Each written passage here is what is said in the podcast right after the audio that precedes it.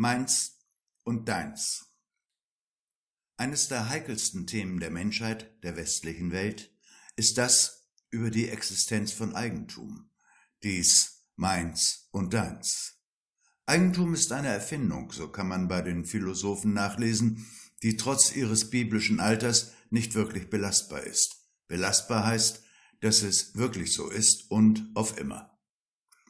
Vorab sei bemerkt, dass die Vorstellung von Eigentum als etwas nur mir Gehöriges gleichsam in unser aller Gene eingelötet ist. Man spricht von meiner Frau, meinen Kindern, meinem Garten, etc. Insofern ist es heikel, darüber überhaupt zu reden, zumal hinter dieser Vorstellung auch ein Batzen Moral steht. Anlass zu einem besonderen Gespräch ist ein Vorfall in der Familie Nemus.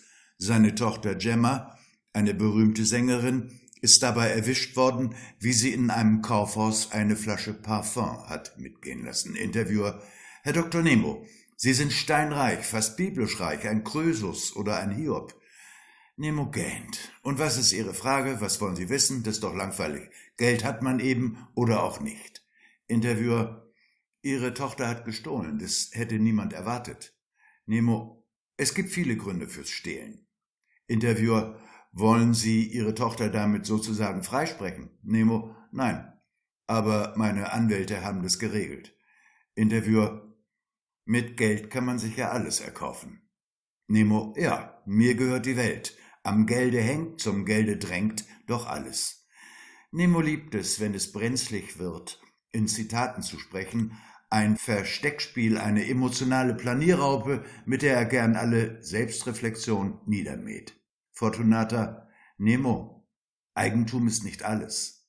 Nemo, klar doch, Eigentum ist nicht alles, aber ohne Eigentum ist alles nichts. Schon wieder so ein Spruch, naja. Fortunata dreht sich mal wieder eine Zigarette.